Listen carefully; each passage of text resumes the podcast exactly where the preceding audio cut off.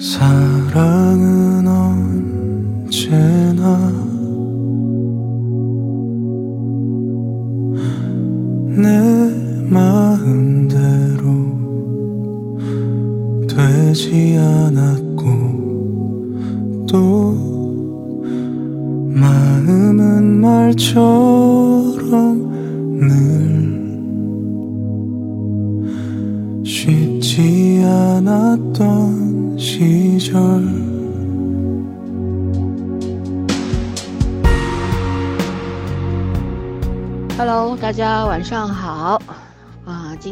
到了六月下旬了，然后呢，现在是晚上的十点十二分，非常非常的晚了。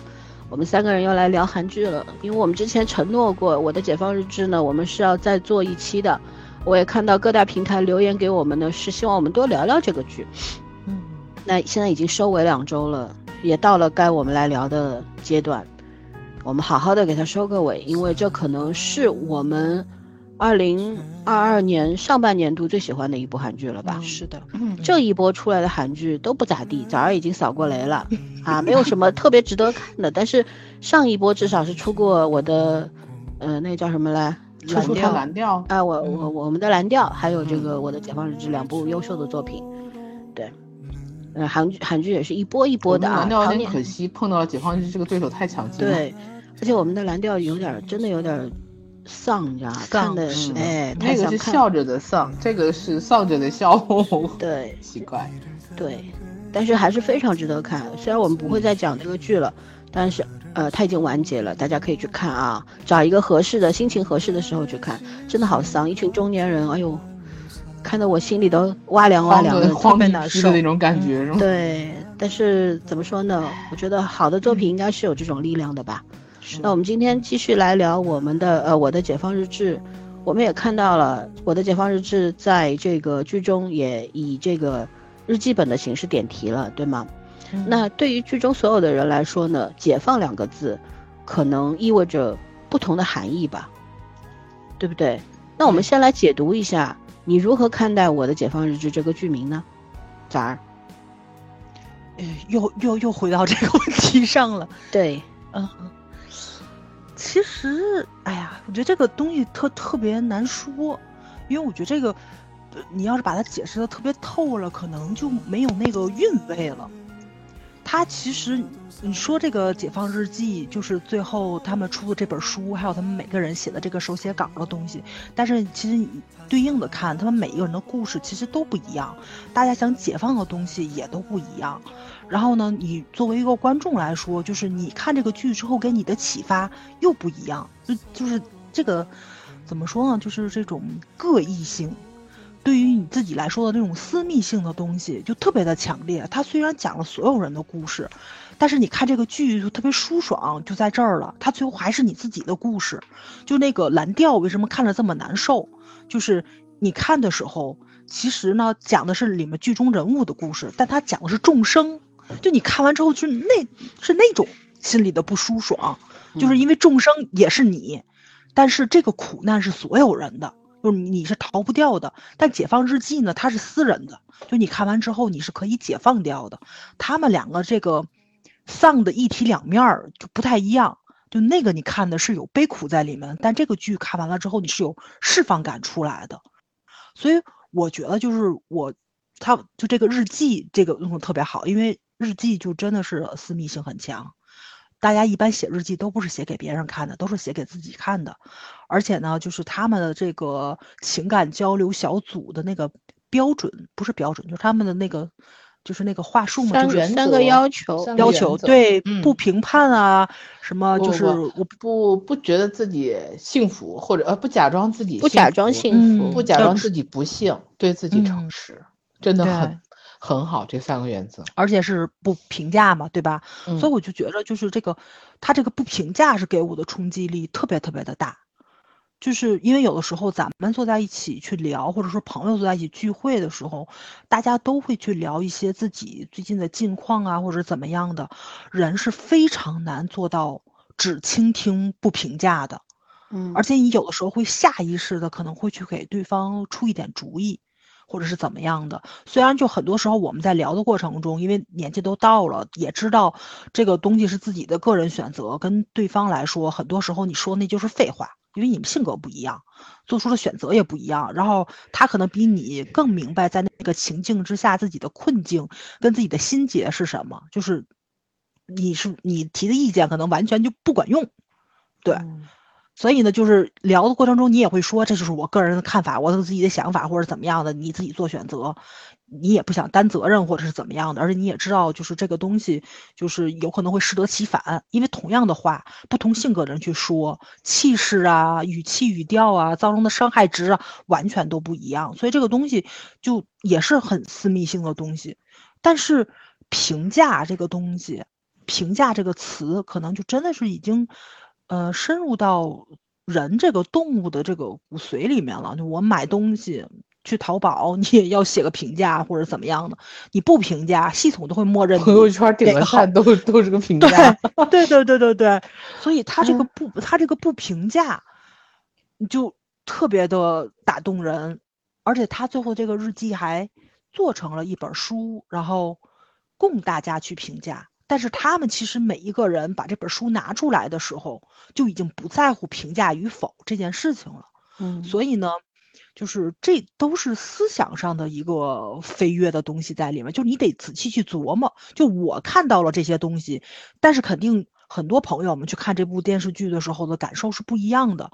就《解放日记》去看豆瓣的时候，就有时候就看大家写的影评、短评啊什么的，也会给你非常多的。启发跟思考，因为真的每个人站的角度不一样，人生经历不同，年龄不同，阅历不同，受到的教育不同，遇上的人不同，大家的选择、看法、评价也都会不一样。所以呢，就是很多时候我们要在乎别人的评价，但有的时候我们也要学会不在乎，或者说是不去评价别人。这个事情看完了就看完了，就包括咱们有的时候也会去说。对吧？就这个视频，这个电视剧你不爱看，点叉，你退出去，你不要在这里发表一些你那种看了两秒钟就写下来一些，对吧？就是很片面的东西。所以呢，就是不评价，可能也有的时候就真的是一种态度，是一种善良，一种教养。对，有什么好评价？每个人的生活冷暖自知。轮得着你说吗？对不对？我的原则就是不管我的事。如果别人非要我评价，我也只会告诉他我不知道，我没看懂。你自己都不明白，你让我评价什么？是的，是的，没错。嗯，不是，不会是你们大摩羯的那个性情。大摩羯就人生不就两两句话嘛？关你屁事儿，跟关我屁事儿，对吧？对，就这种洒脱啊，我觉得有的时候大家可能是要去具备的。嗯，所以我觉得《解放日记》吧，咱们在聊第一期的时候，我觉得它重点在解放上。但是我看完了之后，我觉得就是那个日记这个表达会更好。它真的这个题目起的确实确确实特别的打动人。对，嗯，就大家很多时候就是你的人生可能就是你自己的日日记，你现在就是在书写你人生的日记。或者是怎么样的，你隐秘的心情就仅限于现在的这一刻，就包括我们。对吧？节目老森一直在强调，我们做这个电台不是为了钱，不是为了流量，什么都不为，就为了给我们自己做一个心情的注脚，做一个记录。记录，对对，就因为可能我们四十岁的时候，我们回过去看，就包括我们之前聊天时候还还在说，我们最开始的时候特别的中二嘛，我们还有三个人 说的那个开篇词，对吧？就现在已经不 care 这种形式化的东西了，就跟那个。那个、那个、那个团员似的出来，还得喊个口号什么，就就已经完全没有。就这个东西，可能也是随着我们节目的播出，我们的心境也在变化的一些东西。当然，我们就是主要还是不忘初心嘛，我们就是做个记录，什么都都最好，那些外物的东西不要干扰我们。对，所以呢，就是这也算是我们的日记嘛。这个电台就是我们的日记，而且现在这个电台很多朋友给我们留言啊什么的，你们也在加入这个日记里面来。对我们也没有把你们给我们写的那些话当做评判去看，就是交流，朋友之间的一个交流。别别别，有些骂我们的，我还是要骂。啊呃，对，这是肯定的。对对对对对，而且我也希望骂我们的人有点儿那个言之有物，不要瞎骂，对对吧？你骂的我服了，我也给你点个嗯赞。对对对，就 有有些交流是要通过批评、通过辱骂的形式来进行的，这个我们十分的认可。但你不能说我们少女不知亡国恨，这个这个梗真过不去，你知道吧？嗯，OK，这就是我批评是完全可以接受的，谁嗯对对，但是我的原则就是我是不批评人家的，你爱怎么样怎么样。对对但是别人要批非要批评我，我也无所谓，就是这种态度。但是呢，就千万别骂人啊！骂人呢嗯，就对不起了，我也挺毒的，就这么回事儿，好吧？那然后好，OK，那晨晨来讲一下你的注解。嗯，我最近在看一个催眠师的，关注他的一个一个视频，然后呢，我从他那得到了一个他经常提的词叫抱持。然后我其实也是觉得蓝调和这个解放日记特别有趣的地方在于，蓝调的那种颓是因为我们经常呃会觉得人生被很多无力的东西去控制，然后嗯跳脱不了。但是伴随着的是下意识的，你觉得那些东西是不好的，就是因为你觉得那些东西是不好的，所以你对它才会有反抗的感觉，但是你又反抗不了，嗯所以就深深的觉得它是我们消除不掉的那部分。然后，但是《解放日记》的地方在于，这个作者我觉得已经跳开了这个认知，他到了下一层，就是凡是人事物的存在都是有好和不好，就都是有多面性，我们不去评价它好或者不好。然后这两种东西同时存在你身身体里面或者是周围都没有问题，就是人生不过就是此一时彼一时，此时这边高那边低，彼时那边高这边低，然后接受就可以了。我觉得这个解放日记就是去解放掉自己的束缚。你看他一开始给我的感觉就是这个片子是很丧的，每个人都很丧。可是这种丧呢，你你你你要承认它的真实性，因为大家的生活就是这样，完全没有代表性，因为每个人都有每个人的生活方式。嗯可是又很有代表性，因为因为大家都过过其中的生活，也都有那种想法，也都有讨厌人的时候，也都有喜欢人的时候，也都有爱而不敢求的时候，都很正常。然后到后来就是中间，我一度这个片子让我觉得我看不懂了，就是我很喜欢他，但是我看不懂他，或者说我觉得我看到的他太片面了，我太片面了，跟片子没有关系。嗯而且这种片面感觉是没有办法跟别人交流的，就是它能启发到你，但是你感受不到其他的东西，就是你你好像在那些东西是盲区，可是到后面你再看到后面的话，你又明白了，就是他教你接受真实的人生就可以了。这个解放是解放所有的禁锢，你不要去评判自己，也不评判别人，社会世界世界给我什么我就接受什么，然后每个人能做到的生活里的样子，都是他现阶段全力以赴做到最好的人生了，嗯，就是这样。嗯所以《解放日记》特别牛就在这儿，因为它封神的原因不在于什么台词啊、演技啊什么的，它封神原因在于它能够触动每个人的心理，而且不给你灌输任何一种思想。嗯对，它不给你灌输任何一种思想，你觉得是什么都可以，然后你觉得好或者不好也都可以，就是我只要对我自己坦诚就可以了。嗯我觉得这片到目前为止，它是唯一一个，就是我在看到好片的时候会有一种语言障碍，是个遗憾的感觉，因为国剧是没有这种问题的，但是这个剧你就第一你要看，然后第二你要心静的时候看，它显然不适合一个你在很忙碌状态下的二刷，而且如果你语言不通的话，你确实是要看，所以这个片子很值得二刷。但是你说你能从片子里得到什么，我什么也不保证。就是你在嗯不同的时间节点上，你在不同的心境下面，你遇到不同的事情，看他的感受都不会一样。可是这里面没有一个人让你觉得特别的让你觉得励志，或者特别让你觉得压抑都没有。这片最绝的地方就在这儿，就你在从能从中很容易的共鸣、共情，不知道行不行，但是共鸣很容易。嗯，嗯嗯说的很好。那我呢，其实觉得套用一句非常烂俗的话，叫与自己握手言和。其实你跟这个世界握不握手没有意义，都不重要世界根本就不会来理你，对对不对？但跟自己握手言和呢，你也可以解释为我躺平了，我嗯就认命了，这各种解释都可以。但我觉得真正的握手言和是什么呢？就是我原谅我自己了。嗯嗯我就像嗯，每个人其实女主是一开始我们以前上一期节目也讲过，女主从来没有想过要改变，嗯，对？吧？她是嗯遵循着自己的理念在生活的，她也不太嗯在乎别人怎么看待她。而且你看她，从世世俗的眼光来看，大家可能会觉得说这女主好蠢，居然好怪异。用用自己的 名义去给这个前男友贷款，然然后那个渣男渣的无法无天了，已经对吧？到最后你看她跟，呃，那个橘子精说的时候也说的，他还欠我六百万，但是我好像也没有那么着急让他把这个钱还回来，等等，嗯就是在旁人世俗的定义里面，这个人有毛病吧？对吧？然后你看，我我记得是呃，在豆瓣上看到一条评论，挺有意思的。他说说女主为什么老是要跟渣男在一起？你看上一个是这么渣，然后第二个是个酒鬼，为什么不去找一个正常点的人？我心想，什么是正常的正常的人呢？延续上一期的话题里面，我说所谓的正常是一个薛定谔式的定义，它是不存在的，对吧？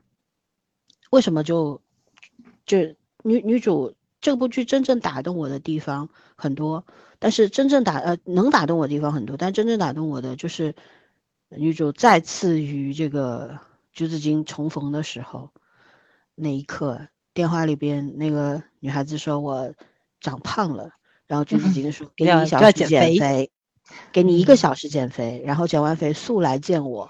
然后两个人见见面之后，就是没有任何的怨恨、怨言什么。照道理，在这个三年时间里面，女孩子失去了她的妈妈，一个人独自度过了最艰难的日子，她内心是应该是有，总归会有一些埋些怨啊埋怨之，嗯，完全没有。她看着橘子精的时候，眼睛都笑弯了，就在那边，嗯，就仿佛从来没有分开过，或者分开过又怎么样呢？我们终究还是世上最美好的爱情。对，就两个人就在那边，也不叫眉目传情吧，就是那嗯种，你看着我，看着你重逢好开心哦。对，就很快乐，就感觉嗯天都亮了那种感觉啊！我非常打动我这一段。对啊，嗯还有橘子精说你竟然胆敢换电话，两人都很开心啊。他说嗯我等你等电话等的火 大。还有就是，我想揉碎了把你吃了。对，就是这种这种情话，哎呀，嗯太美妙了，就那种感觉。然后两个人在一起的时候，后来发生的种种，包括橘子精总是，他也没有明跟女孩子说我到底是干什么的，嗯但是也不用多说吧，对不对？嗯然后就是他总是喝的醉醺醺的，嗯，可是女孩子也没有嫌弃他呀，你就是你呀，我为什么嗯要改变你呢？为什么要你改改把你改变成我想要的样子呢？对我我们还是人家就说过你今天怎么没有喝醉啊？我就觉得这个问题换个人不会问的。我们讲那个《欢迎光临》的时候就讲过，为什么非要两个人什么要拼了命的要变成你想要的样子，然后跟你在一起？为什么不是我本来就是我自己？我们为什么不能够相亲相爱呢？对你爱的究竟到底是我，还是被你改变之后的那个我？对吗？嗯我觉得，呃，橘子精和女主之间的那种关系，其实就是比《欢迎光临》更上一层楼的那个那个境界了，已经是。是的，就是我管你喝酒还是怎么样，你在我身边就好，你不在我身边没关系，我惦记着你就好。电话打不通又怎么样？只要你还活在这个世上，即便你死了又怎么样？曾经我们有过相爱的时光，哇，这个就真的已经是一个非常，嗯，怎么说，我们凡人达不到的境界了吧？大多数的我们的普通人、俗人啊，要的都是一个庸俗的、俗套的结论，一个结果，就是相爱我们就要结婚，结了婚我们就要生娃，生了娃我们就要 把他养大，等等，定了无数个目标，并且为对方定下了无数的标签，就是你必须，你比方我们结婚，然后你必须要怎么样怎么样，尽到一个太太的义务，尽到一个老公的义务，然后我们 要养出来的孩子，必须这个孩子要发展成什么样，培育成什么样的孩子。可是我们好像就忘了，人本来都是多元的，各式各样的，对吗？你难道嗯只跟这些什么所谓上流社会混在一起吗？你够得着吗？嗯对不对？然后你如果啊，我只跟中产玩，你怎么去分辨？朋友，我觉得就很多时候有我的交友态度就三教九流，只要看得顺眼，对方也看得顺眼我，我们就可以做朋友，嗯就是这样。足够好玩。嗯天高海阔的，何必要把自己拘在一个特别小的圈子里面呢？对吗？啊，OK，然后解放呢，我还是那句话，就是原谅了我自己，因为我们活到，尤其我们这种活到中年的人，哎呀，或多或少都是犯过错的啦。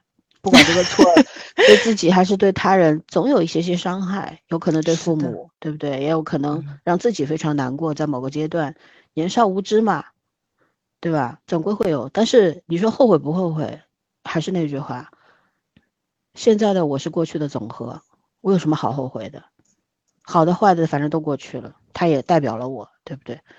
所以，嗯但是我要如果总是纠结在曾经的那些伤痛，啊、那些过往当中不肯自拔的话，那么你怎么原谅自己呢？我觉得所谓的原谅就是过去不论如何吧，就不叫不叫忘了，而叫放下，嗯算了，对吗？对，不要计较太多，你可以跟别人计较，但是不要跟自自己计较。你嗯跟自己计较，你就活不下去了。洒脱一些，顺其自然。其实这些都是什么？我们从小到大耳熟能详的一些词汇，但是真正有几个人能做到呢？对对不对？我们总是总是习惯性的定价，就像圈圈说的，买个东西淘宝还要写评论呢，嗯，对吧？你嗯不写，回头他自己给你五星好评了，默认。我们好像总是在这样的一个一个一个怎么像一个精心布置的局一样，你陷在里面，然后你还不自知，对不对？就算你嗯抵抗了，可是你也抵抗不过这个机制，对，哎，就那怎么办？那我们就悠然自得一些，有改变不了的就让他去，但是我们可以守住自己的心嘛，对不对？嗯好，那我们接下来聊聊这个这个剧中让我们印象非常深刻的一些片段，帮助大家一块回忆一下啊。因为上一期节目我们也做了这样的一个段落，我觉得我我看到很多包括小宇宙啊，然后喜马拉雅等等一些听众的留言也蛮有意思的，每个人看的东西都不一样。那我们就先来聊聊我们最喜欢的一些段落，好吧？嗯，早儿。嗯，呃，我最喜欢的这也不叫段落，就是细节，就嗯。是橘子精跟那个谁重逢，跟那个妹妹重逢之后，然后妹妹到他家里面去，依然是一地的酒瓶，就是你能感到感觉得到啊，就是人永远都是困在自己那个无法自拔的那个怪圈里面，就嗯就是你犯过的错误。呃还是会找到你，爱过的渣男也也是也是会再回来的。就这个东西，你就特别难说。你也可以说是宿命，你也可以说是什么，但是就是他用酒瓶这个东西去展现出来吧，就特别的有意思。因为酒瓶你是可以收拾的，对吧？你处理掉就可以了，你卖掉就可以了。就是就是现在不经常有那个整理师嘛，咱们都特别清楚，对吧？有开课程啊什么的，就是告诉你。把家里打扫干净了，就是打就打扫心情了。咱们古人也说嘛，就一事不扫，何以扫天下？其实都差不多的意思。就是它酒瓶这个东西吧，你它外化出来就觉着很好处理，但是你从这个心情啊，或者说你遇到的人遇上的糟糟心事儿上来说，咱们非常清楚，这可真不是扔个酒酒瓶的事儿。但是他这个男女主这个态度吧，又特别的有意思。就是虽然家里摆满了酒瓶，他也知道自己的问题，但其实两个人都没有把酒瓶特别当回事儿。就他有特别多的微妙的那种，嗯的东西，在这个剧情或者说是这种小细节的传达出来，就是咱他最后酒瓶也打扫了，咱们也知道，就包括那个。呃，橘子精家里面柜子打开都是钱，这个真的挺震撼我的。因为上次开柜子打开都是钱，还是人民人民的名义，呃我也知道。咱俩想一块儿了吧？对对，对对，但是那个冲击力不太一样。就咱知道那是个贪官，而且你打开的是人民币，这个你打开的呢就是是外国的钱。其实你对这个钱的这个概念上就不太一样，因为咱知道韩币的那个兑换率跟咱那个就差特别多，他们那个就有的时候因为钱太高都得写支票嘛，对吧？所以就是这这十个万就是支票了。没错，所以他这一袋子里面到底有多少钱，其实你是没什么概念的，你就是觉得哇，就有点抢银行那意思，就那个感觉，就觉得挺爽的，或者是怎么样的。但是你想想，这大哥他只是开了一个柜子，这家里背不住别地儿还有，经不住琢磨这事儿，就你一琢磨就就特别的有意思。而且橘子精到底有多少钱这个事儿也成为一个话题了嘛。就很多人觉得啊，这哥们儿有钱的话，咱还是能嫁的。虽然是个黑社会，是个牛郎店老板，怎么怎么怎么样的，我觉得大家也都挺挺有趣的。就是对他到底有多少钱，或者怎么样的，就是经济实力的这个问题上，大家的看法千姿百态，就也挺好玩的。就是他又用钱，或者还有他这个只在家里面隐藏财富的这个方式，就这个怎么说呢？就。呃，以一种这种很荒诞又很幽默的这种形式展现出来的，其实就是橘子精的这个人，就他这个人的魅力，就跟他办的这些事儿是一样的。就你能够认同为什么女主会喜欢他，就妹妹会喜欢他，包括作为观众来说，除了他是个糙汉，他很有性魅力之外的东西，就是他。这个人散发出来的那种气质气息，他怎么去吸引异性，其实就是讲的特别的明白这件事情。嗯，而且孙喜九真的不是一个传统意义上的帅哥美男或者怎么样的，但这个人就非常的有魅力，而且他的这个魅力可能跟他本人也有关系，跟角色也有关系，跟编剧、导演、拍摄方式、手法什么都是有关系的。但是综合上来看的话，就是。我觉得还是演员演绎上是把这个人物的魅力值提高了，非常非常的一个高度上去了。所以呢，就是，嗯，但是编剧跟导演的那些个小心思、小细节填充的特别的到位。就是你怎么样通过场景、通过道具，然后去给这个人物做加持，就这个剧是给你这方面的惊喜。因为咱们经常说服化道嘛。啊，说妆容，然后说一些做的广告的、开的车，就这些个东西是给这个人物是加分、填充背景的什么的。但这个剧里面是通过道具在填充人物性格，还有他的魅力，哦，神秘感啊什么的都做的特别特别的到位。我就觉着这个，嗯，创作手法或者说是艺术表达，或者说是就是这种。文本上的文学性上的东西，你怎么样变成镜头语言展现出来？就是导演跟编剧特别的有想法，啊，也不能说导演跟编剧，我觉得可能是他们整个剧组都特别的有想法。对，你看的过程中啊，就是享受电视剧的同时，就是你也会去想一些别的东西。这个特别难，因为咱们经常有的时候会说，从看第二遍、第三遍，你侧重点都不一样。你包括第一遍看剧情，你第二遍可能就去花痴了，或者是怎么样的。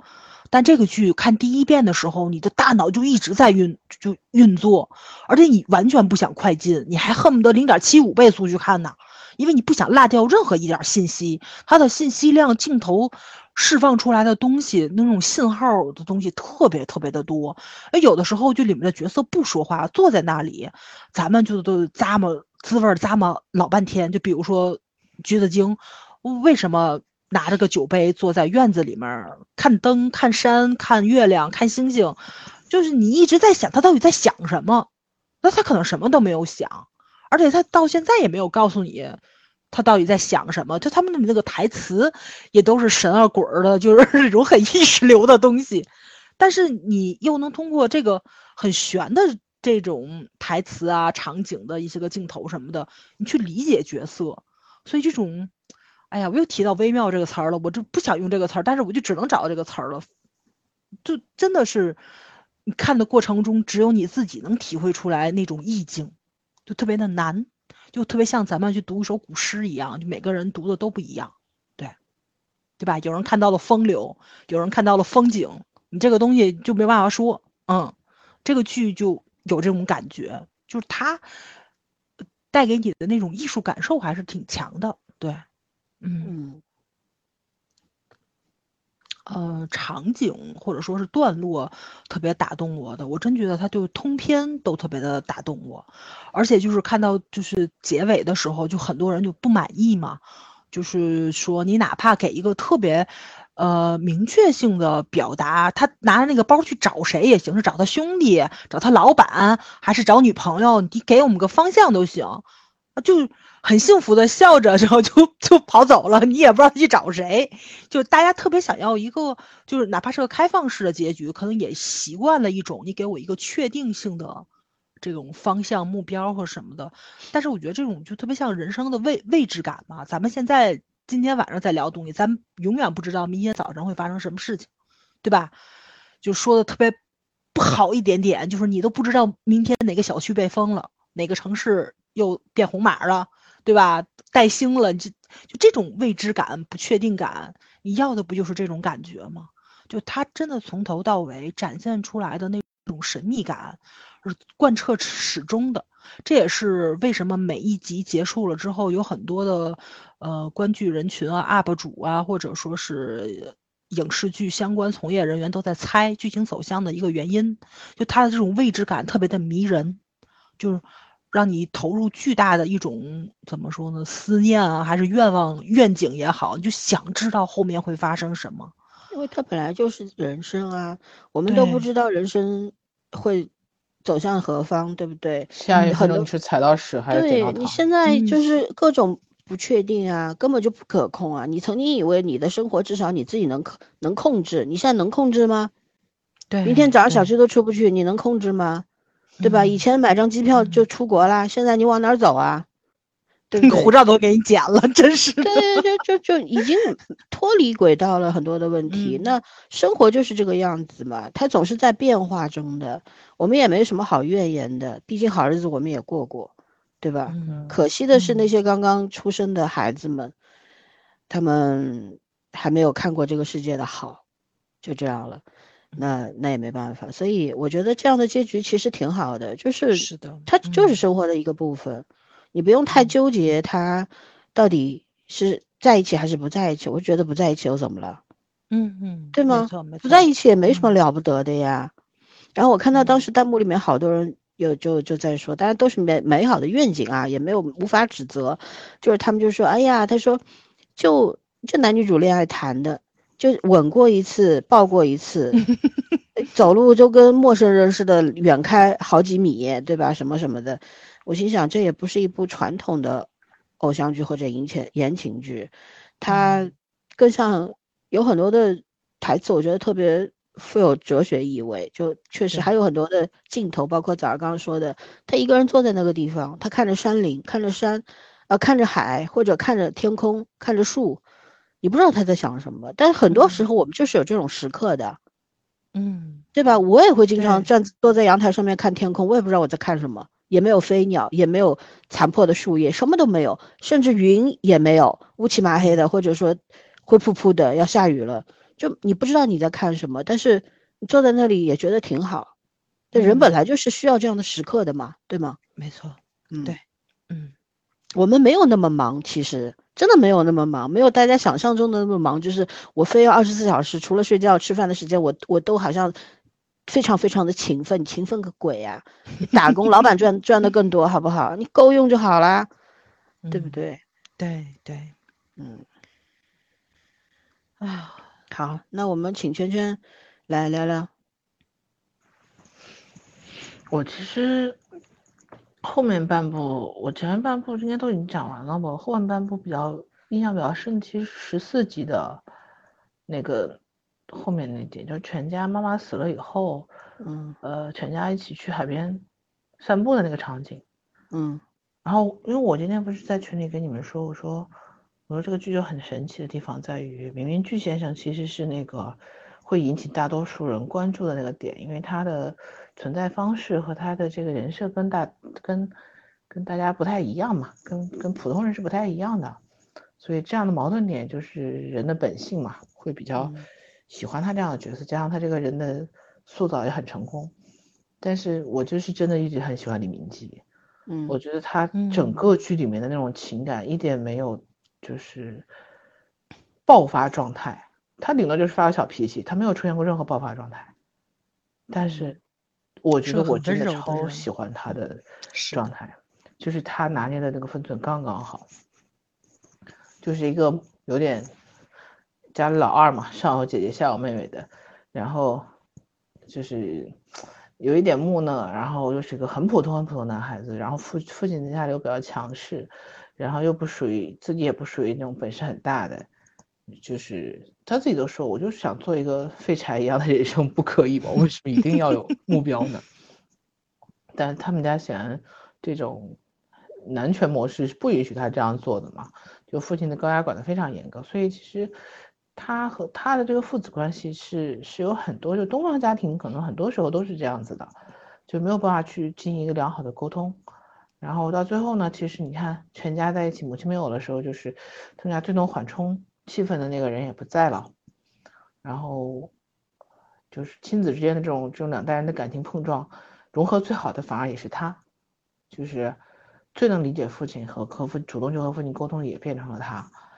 嗯，我觉得很厉害的地方在于他们很顺理成章，就这个沟通过程是很顺理成章的，然后甚至于中间就是他也觉得很压抑、很委屈的时候，他跑去等巨先生，我都觉得巨先生在他们家是一个 怎么跟能成了跟妈妈一样的存在的，可是你又能理解他这种为什么去向巨先生求助，就是在感情上去求助的这种状态，嗯。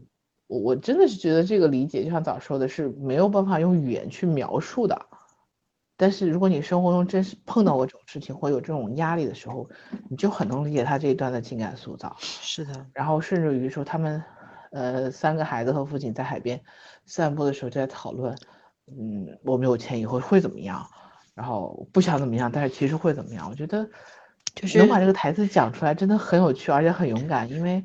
嗯，我相信很多人，很多普通家庭都是这样子的，对对方的就在日常生活中对对方是爱恨交加的感觉，就家里人既是一种抛不掉的情感，然后也是一种甩不掉的麻烦，就有这种感觉。嗯，碰到不同的事情，在不同的这个环境之下，你就会有这种感觉。可是根子里的那个东西还是要爱的，就是爱是在的，就在最难的时候，你也很难放弃彼此，这个东西是真的是一直在的。就像我印象超级深的，就是巨先生从前半差不多前面十多集表现出来都是很温和的一个状态嘛。就他虽然是一个混，怎么讲，跟混黑社会差不多的，可是其实你没有看没有看到过他黑社会真正的去发脾气或者干嘛的。然后他反差的一点就是，嗯，他当时回去跟他那个朋友就说，为什么他不说那个白社长贩毒嘛？他就说他他以前碰到一个人是那种，他觉得没有这个人没有人性，他说人都有多多少少都应该有一点性，他觉得这个人一点人性都没有。但是你没看到，然后下一集就是让大家会觉得有一种误会，就是说，哎，这个人是不是其实是他本身是一个很善良的人，然后可是你又会觉得一个善良人怎么能在在这个环境下混到还是有很高的位置，很很被。怎么讲，很被看重的一个位置。然后下面一集就看看到他粗暴的去催债啊什么的，就是那种就就就跟我们印象中的那种不是什么好善类的那些人差不多。但是他在他的这个这个存在环境里面，他这是他的生存方式。所以我觉得这个剧就是啊，他没有用感情去绑架你，然后也没有用台词和逻辑去套你。但是你真真实实的可以感受到剧里面每一个人的生存模式，然后和生活模式，就是那些你恶心的和你喜欢的东西，你可能都曾经遇见过，而且可能以后还会遇见。嗯，就是，嗯，这个东西是不能逃避的，就是这就是生活本身。然后没有什么事情是可以完完结的，没有事情是完结的。一旦是一个事情的完结，就意味着另外一个事情的开始。所以。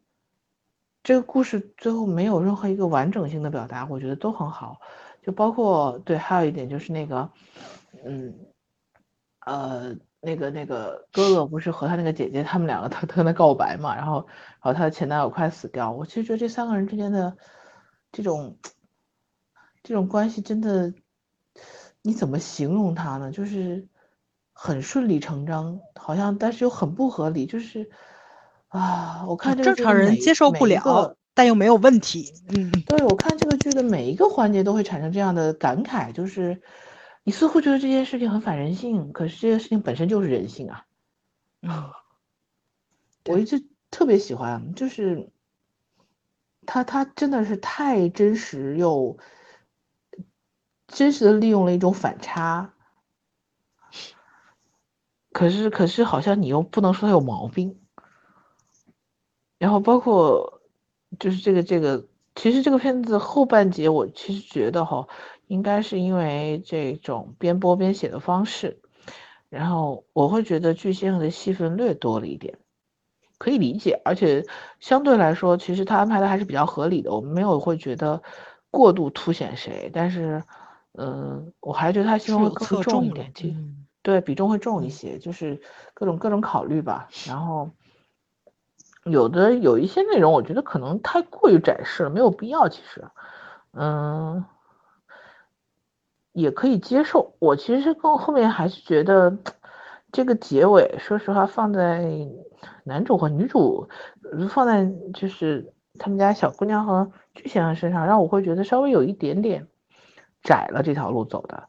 但是我还是喜欢，还是很喜欢这部剧，就是它让我觉得没有什么 bug。然后你要说我哪一个幕哪一幕很喜欢，因为它每一幕都是基本上是很完整的接上，然后包括女二就是呃，包括女主什么女几啊，她家小妹妹，然后在职场遭遇到那些很恶心的事情，其实很多人跟她的处理方式也是一样的，就是虽然我们都知道那个把你恶心到死的人，你你我们看爽剧的时候都很开心啊，就觉得把他整死，然后顺利取代他，怎么怎么样的。可是是现实生活中不是那样的，然后现实中大家大多数都是忍气吞声的，怎么办呢？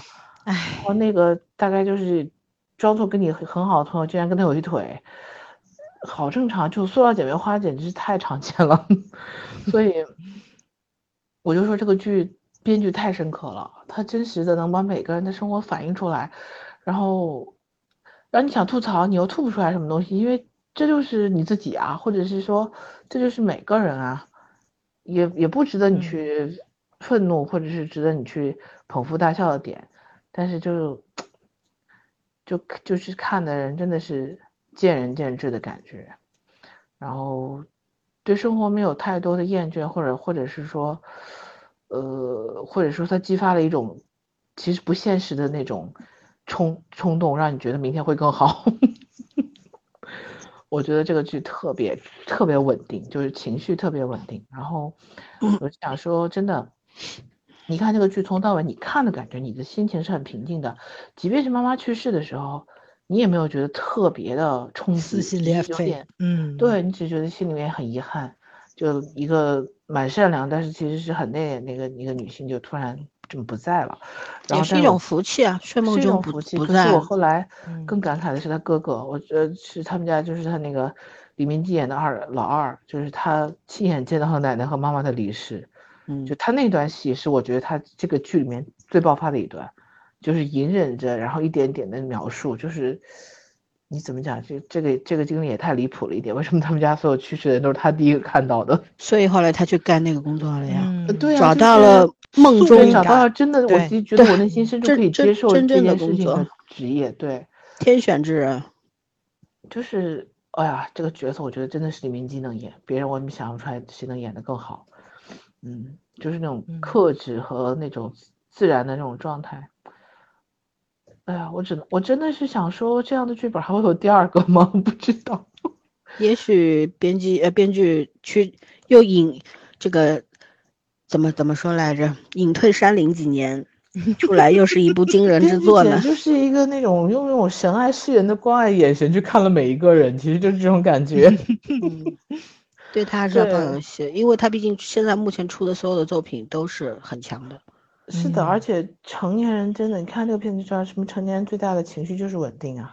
嗯，这里面真的所有情绪稳定人，就是就是就是我们生活的大多数嘛。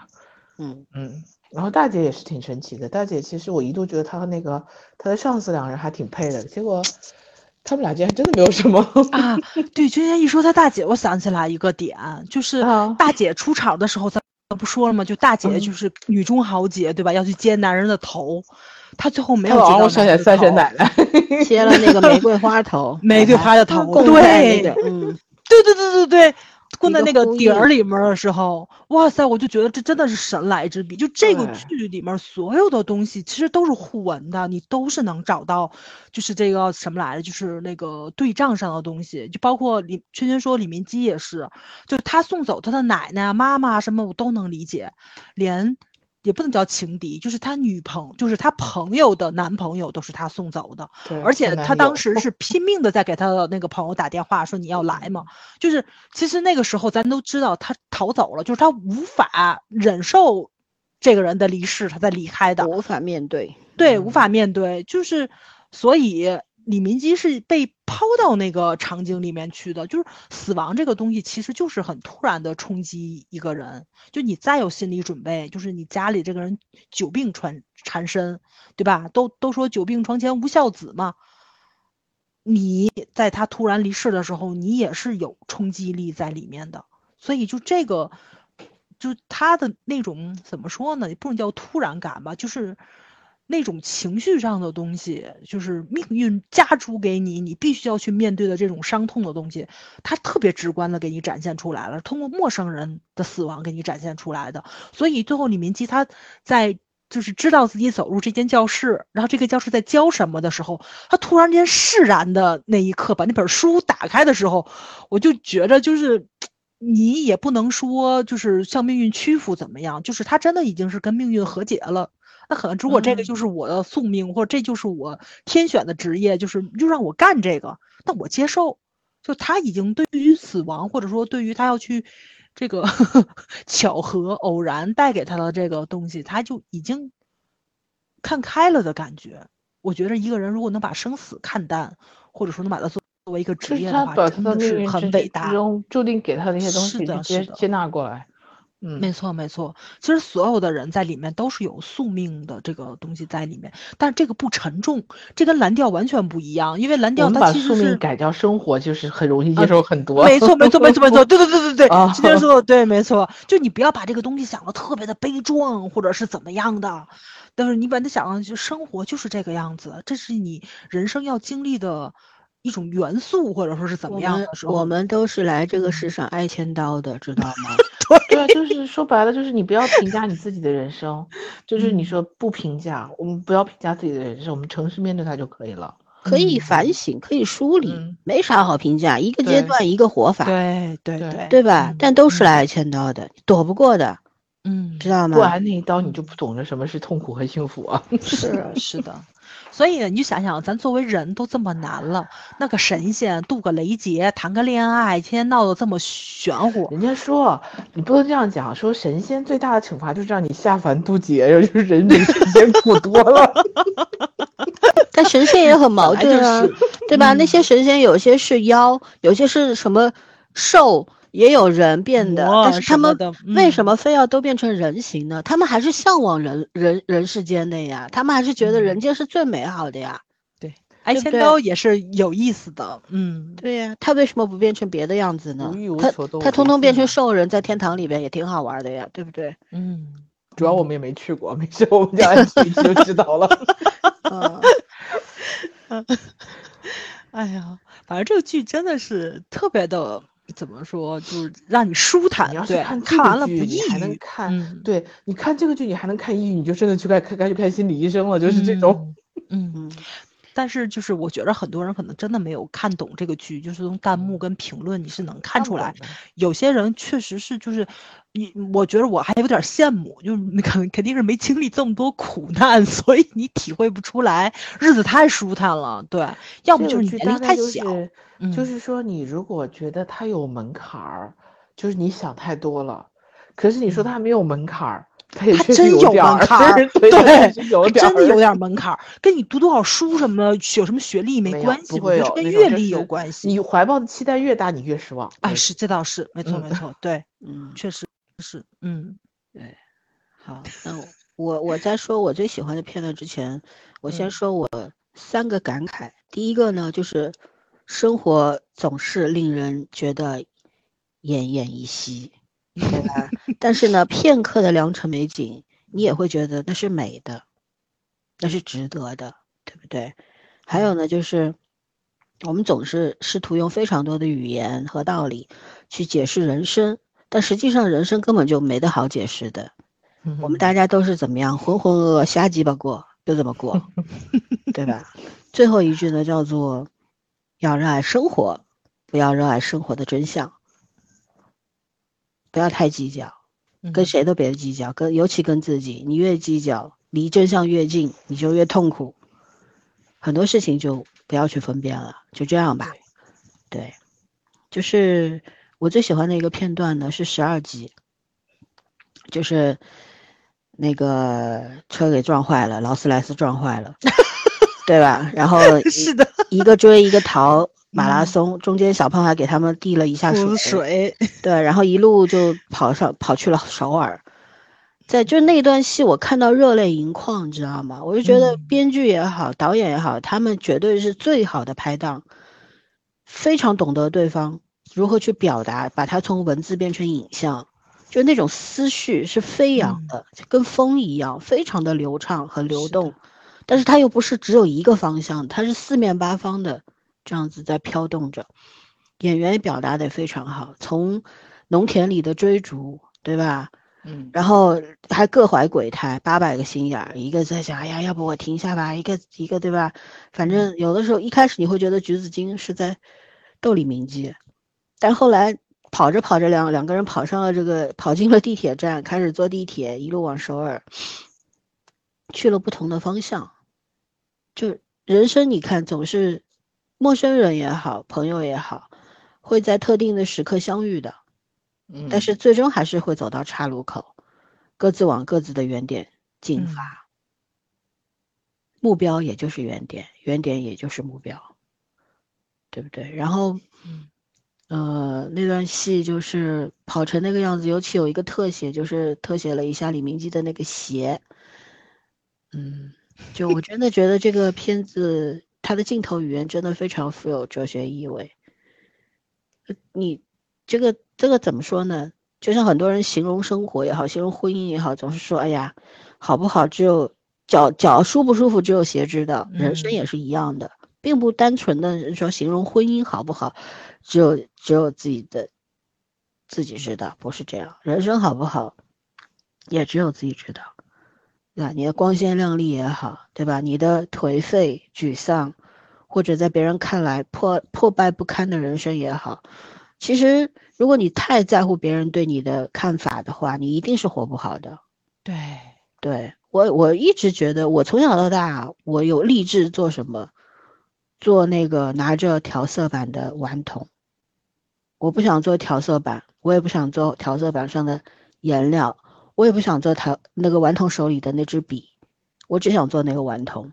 我想围观，就是这个样子，悲欢离合也好，什么也好。不，不管是别人的还是自己的，我只想做那个顽童，抽离的那种态度、那种心态，观察自己的人生也好，观察这个世界也好，我觉得，我觉得那样子是我最舒服的状态。但是很多人是会参与的，嗯，很多人是喜欢参与的，路上打个架也要凑过去看一看。我从来不看热闹，打的再厉害，如果说，呃，比方就在我面前发生了人命案，那我肯定立刻报警。但如果就是打架斗殴，反正警察会来的嘛，也不需要去劝架嘛，对吧？那就走。就我觉得这个东西不叫少管闲事，而是真的与我无关。嗯，你看看就好了。你这个世上不是每一件事情都能被解决的，对，不是每一种感情都能被解释的，嗯，对不对？不是每一个人你都会喜欢的，只有一样东西你会喜欢，那就是钱。但是你不一定能得到它，笑死了，又开始毒鸡汤，是是如是如此嘛，对不对？嗯，对，就是我真的很非常非常佩服这位编剧达人，我觉得韩国出了很多了不得的编剧，但这一位真的太牛了，太牛了，他的世界观已经超超脱现实了，你知道吗？这个是升华了，这都已经而且重点是他能表达出来，就是以一种让你完全能够接受的方式表达出来，哎，是的，是的，而没给你搞成教义一样的。对我当时看看着他们，就是那些，比方坐在，就是以他都不是他，很多时候我们会说国剧拍不好，老是拍空镜，人也不敢拍，老是拍空镜，一 什么一枝花啦，一片叶啦，是不是？一段嗯不知道什么鬼东西啊？但是你看这个里边，它也有空镜，但大多数时候它的镜头里是有人的，只不过那个人是在沉思，是静嗯止的，它不是动态的，但是他的思绪是飞扬的。没错，对吧？他只是人的嗯形态是固定的，在那边，在风里面。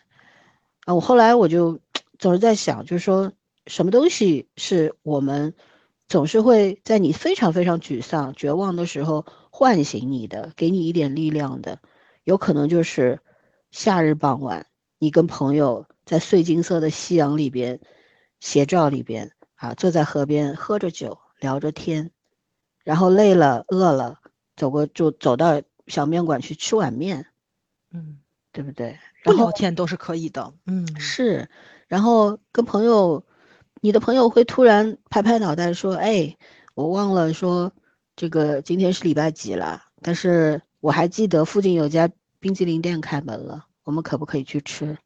嗯，对吧？你走到那个冰激凌店门口的时候，你看到很多人在排队，但是你在犹豫说我要不要等待的时候，你的朋友跟你说真的很好吃，我们等一等吧。”嗯，对吧？所以很多事情就是当你吃到那只冰激凌的时候，你会觉得哎，蛮甜的，冰冰的。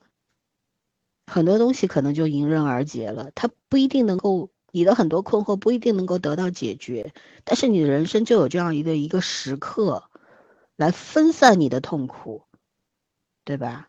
什么叫看开？什么叫看不开？我觉得人生没有什么看得开、看不开的，反正它总是开着的，只不过你愿不愿意走进去而已。根号一，对呀、啊，有有一天我读到了一句特别好的一句话，叫做“凉风天没，鸿雁江海，夜色寂寥，银灯泛起”。这种时刻仿佛总会常有，而其实你知道，一去就永不再来。所以呢，我们什么都知道，但是我们就是过不好这一辈子。嗯嗯，对，哎，我觉得太喜欢你的毒鸡汤了，嗯，我这是毒鸡汤吗？天哪！这孩子该洗脑了，怎么也不是。嗯，就是怎么说呢？就是有的时候我们会痛恨自己嘛，就是觉得为什么这个事儿我就没有干好，我应该能干好。但在我的概念里面，除了就是很多约定俗成的东西，或者就是你的工作，嗯，你是必须要干好的。真的是没有干好，是，如果只是你尽了全力依然干不好它，对，如果是脱离你的掌控了，是你你的能力完完全无法企及的那个程度了，有什么干得好干不好的呀？嗯，对吗？还有就是你总是觉得啊，我应该得到什么，我没有得到，好像就是一种失去。拜托，它本来就不属于你，你 没有得到过，你哪来的失去？对不对？就是这么一回事啊。为什么总要去计算那些根本就不属于你的东西呢？嗯，我这嗯不是毒鸡汤啊，这是我人生的暂时到这儿的一嗯个总结。因为曾经我也会分秒必争，或者说跟自己斤斤计较跟。自己过不去较劲，嗯，是，现在我不会了。我觉得，尤其是这个上两个月关在家里的时候，真的做了很多很多的思考。就是它肯定不是一个好事儿，但是当你被关起来的时候，你突然有了一个人独处的机会，突然有了很多你不得不去思考的时间，对吧？哎，我有一个特别不合时宜的笑话，嗯，狱中写日记，看，对呀、狱中在狱写日记中写日啊记嘛，啊，其实就一样的道理嘛，你只是被嗯迫，我们那跟坐牢有区别嘛？对，没错，中还国家嗯给你吃饭呢，你不要交钱的好吧？我们嗯那个是要自己掏高价买菜的好吧？还不如坐牢抢呢。抢得抢前 前一阵子我跟着我同事去看，就是那种老年养老公寓，你知道吗？医养型的嗯那种。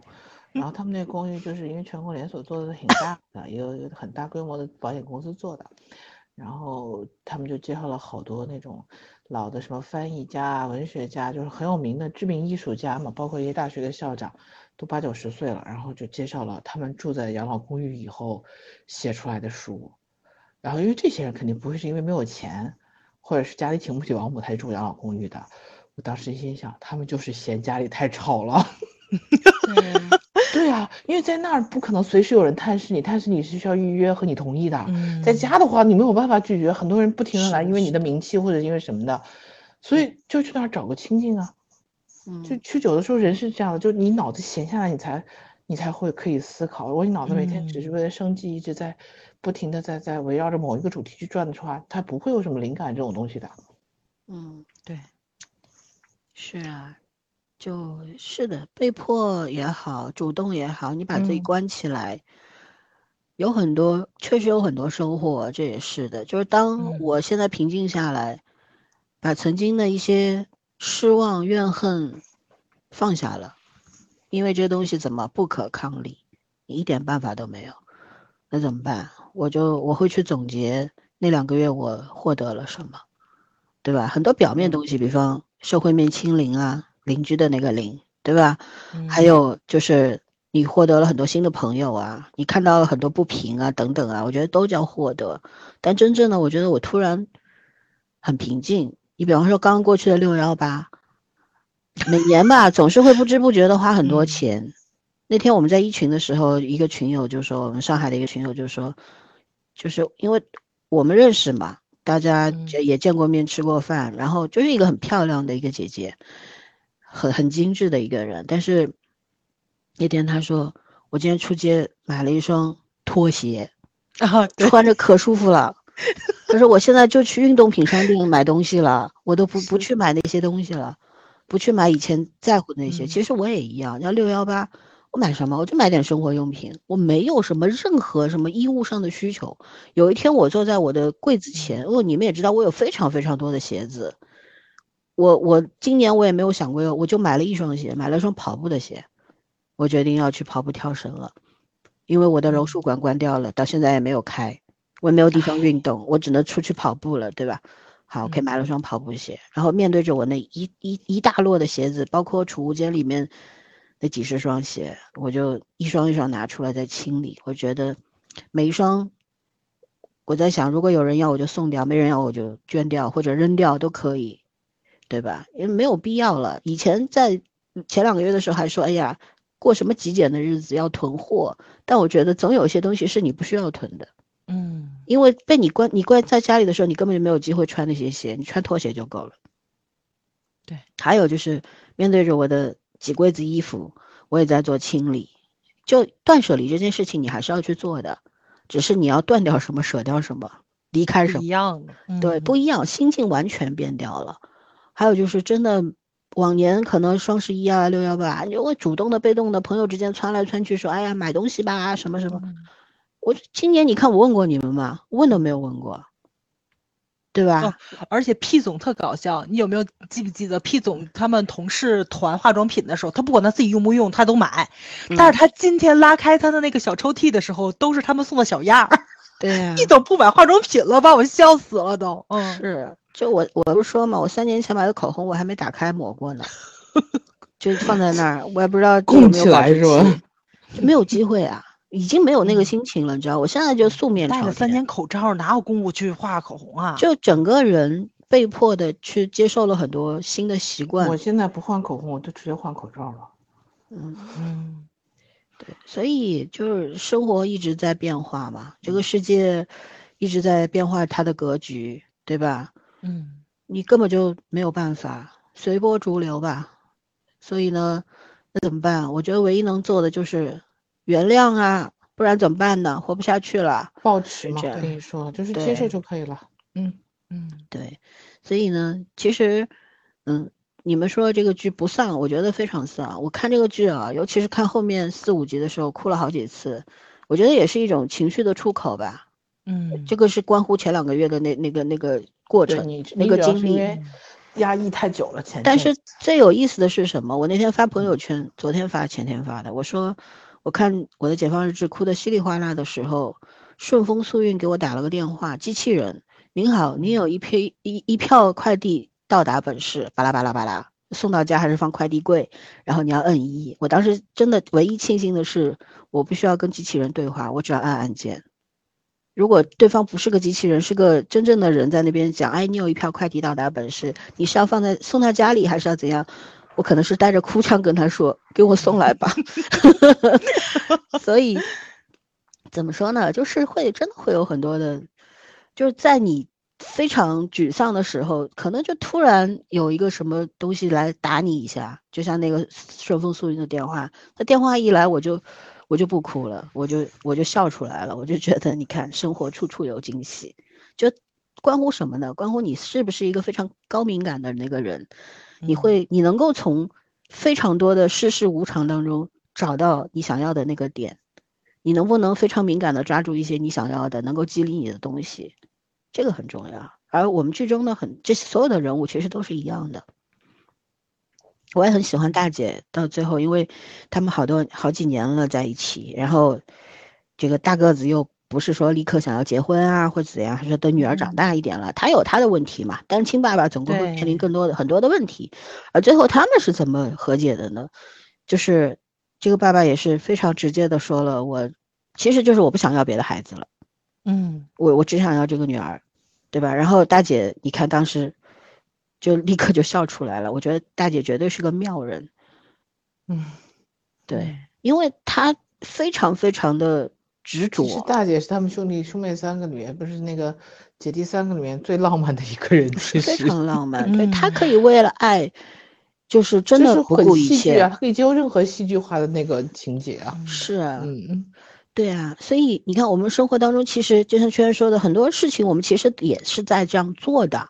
只是有的时候我们要面子，不愿意承认，嗯，还有的时候呢，觉得可能自己就觉得，哎，这个做法好像有点傻，哎，有点蠢，有点笨，是不是可以不做？等等等等。但是为什么呢？如果这个事情就是你的目标，你为什么不做呢？你为什么要迂回呢？好的不好的，你去试试看嘛，对不啦？对。那你真的很喜欢这个男人，这个大个子，他是表小孩嘛，对吧？对啊，你去表个白嘛，他会学习，不喜欢走呗，喜欢嘛就是他和那个组长他们俩真的是一对妙人，很可惜这样的人在一起有点浪费。嗯，就这应该是各自去解救其他人，不要在一起。对，呃，很有意思啊。就是还有就是，我觉得还有让我比较感动的是爸爸，就妈妈突然去世之后，我看到当时我是记得喜马拉雅有个留言还是什么说。没想到，就是爸爸这么快就结婚了。可是他这么快结婚，首先他也需要一个人照顾他的生活，因为他也分摊了嘛，有点对吧？还有一个就是他要让三个孩子离开这个家呀，对他要放他们自由呀。因为如果他一个人在这边生活，没有人照顾他的话，那三个孩子永远不会离开他，他们就没有办法各自去飞了。他没有权利去捆绑他的孩子，为他付出，已经绑了这么多年了，对不对？妈妈的去世，其实我觉得也是。解开了很多的结吧，嗯，对吧？还有就是他们对姑妈的这个老是问他们家要钱这件事的看法，到最后就是圈圈前面也提过了，就是在海边，然后姐姐哎一个说，我肯定不会拿钱出来帮你，转念又说，我应该还是会把我的钱拿出来帮你。我觉得这个就是，就是没有办法整天挂在嘴上说的，哎呀我为你好怎样，而是发自内心的，因为你是我的亲人。你再不好，你再怎么样，我会帮你的。其实这也是与父亲的一种和解吧。但是我觉得也，怎么说呢，也没有必要去和解。为什么？因为这个倒霉姑妈，他们家住到这个乡下来，要不是因为日子过得这么辛苦，她妈妈也不至于会累死。是的，嗯，但是因果在里面。对这个因果，到这到此时此刻翻过去了，重要吗？它不重要了，对不对？对，啊。就就是原谅，说实话，很多时候用我的解读来说，解放就是原谅，原谅一切，你不得不原谅，你能怎么办？对吧？很多时候放在我们面前的就是没得选，你以为你有选择，你根本就没有。对，嗯嗯，所以还不如看看身边的这些不不需要花钱的东西。嗯，嗯，保持对这个世界旺盛的好奇心。还有一些些热爱吧，就说了嘛，热爱生活，但不要热爱生活的真相。对，你可以爱这个人，但是你不要太太把这个人当回事儿，或者太想搞清楚他是一个什么样的人。我告诉你，他自己嗯都不知道他什么样的人，没错，你也不知道你是什么样的人，相爱就可以了，计较那么多干什么？对吧？我们总是相爱总是好事情。对，你看我们的国产剧为什嗯么不好看？言情剧，他总是想搞清楚对方是什么样的。哎，是的，你知道吧？你看这个《解嗯放日志》里边，就是我就是不想搞清楚你是什么样的，我管你是酒鬼还是赌徒还是什么，我只是想跟你在一起。嗯我们没有设定我们要天长地久，还是十年、二十年，没有，只在乎当下呀。就是你走就走，来就来。你走的时候我告诉你要小心，你来的时候我就，你要来欢迎你来啊。对，我嗯在等，我不是在等你，而是我正好在走的路上碰到了你。对呀、嗯，你来了，跟我走一路呗。你要非要走到下一个路口，你要转弯了，那你转呗。我还是按照我的方向走。这一切说起来容易，做起来非常难。没错，对吧？其实我很多人说这个剧是有这个哲学意味的，我当然同意了，但我觉得它有很多的佛性在里面。嗯嗯，所以这个编剧很厉害啊，他的嗯哲学主题已经在，其实佛学好多时候就是哲学，但是它的很多主题已经就是完全很自然的幻化在情节里面去了，而且不不嗯。给你讲那些故作高深的东西。对呀、嗯。而且老三刚刚说那个马拉松那一段嘛，我觉得他就是也是有具象化的东西在里面，因为咱们就是看好多马拉松的电影啊什么的，不都说你在跑马拉松的时候，就是你会有地，就是反正会有墙，你会撞上墙，就是它会有阶段性的东西嘛。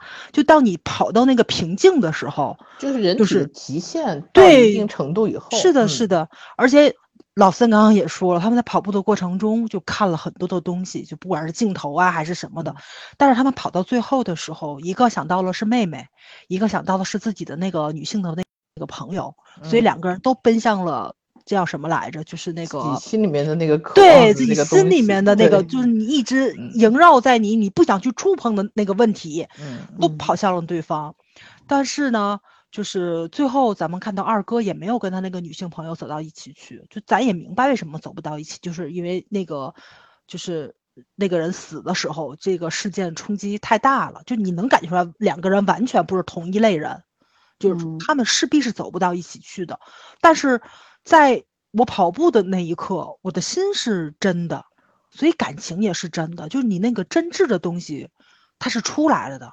但是你的感情真与不真，跟你们两个人能不能走到一起去，这个东西是没有任何逻辑和因果关系在里面的，所以它其实也是在做一个对比性的内容在里面。我其实现在觉得感嗯情可以这样子，就是有的人呢，他是自己爱自己这一篇，就是有些人天先天他他内心的情感是很丰富的，就是他得到的爱也很丰富，然后让他可以很充盈的，这就像一个源泉一样，他可以给所有周围的人去帮助，而且他不需要靠别人去给他养分。